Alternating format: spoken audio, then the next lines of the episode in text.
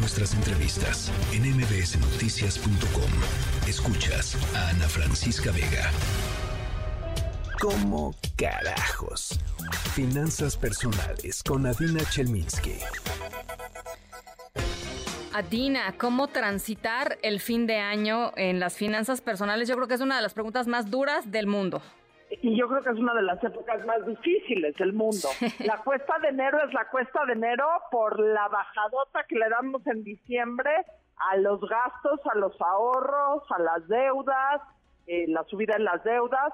Diciembre es una época muy complicada porque los gastos se incrementan exponencialmente. Sí y no porque todos hagamos todos los gastos, pero sí hay una presión enorme de gastar, aun cuando digas no voy a regalar nada, aun cuando digas no voy a ir a ninguna reunión, la presión es enorme y nos vemos todos enrollados en esta presión mediática o personal o por gusto sí, totalmente. de gastar muchísimo. Totalmente. Entonces necesitamos hoy que es 4 de diciembre, empezar a planearlo Navidad. Y sabes qué, vas diciendo, bueno esto, bueno esto, bueno esto, y al final, órale, al final, el 5 de enero ves, le das cuenta tu tarjeta de crédito y te quieres eh, convertir en pavo.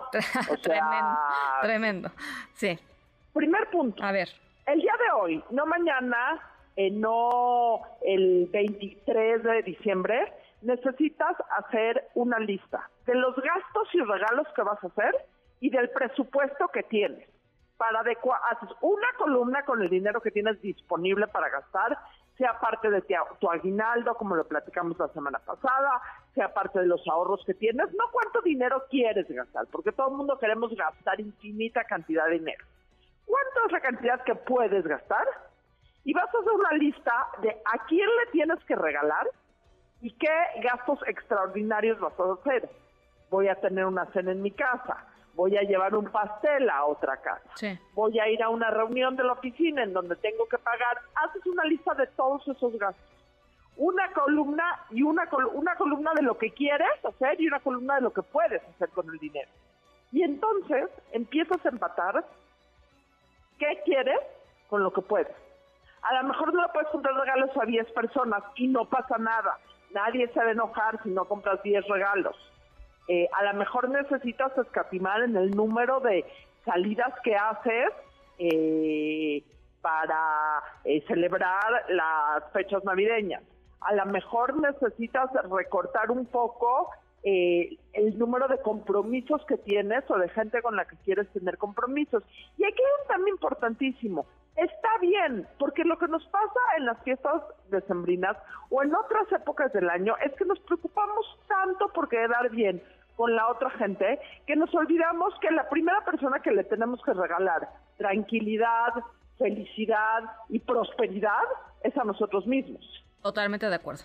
Entonces, primer punto es tu lista de dos, eh, de dos columnas en donde está cuánto puedo gastar. Tengo tres mil pesos para gastar en todos mis regalos tengo que ser siete regalos y tres eh, comidas de la oficina. Bueno, veo cómo les voy campechaneando, qué quito, qué pongo, eh, qué límites me pongo en cada una, cuál es el más...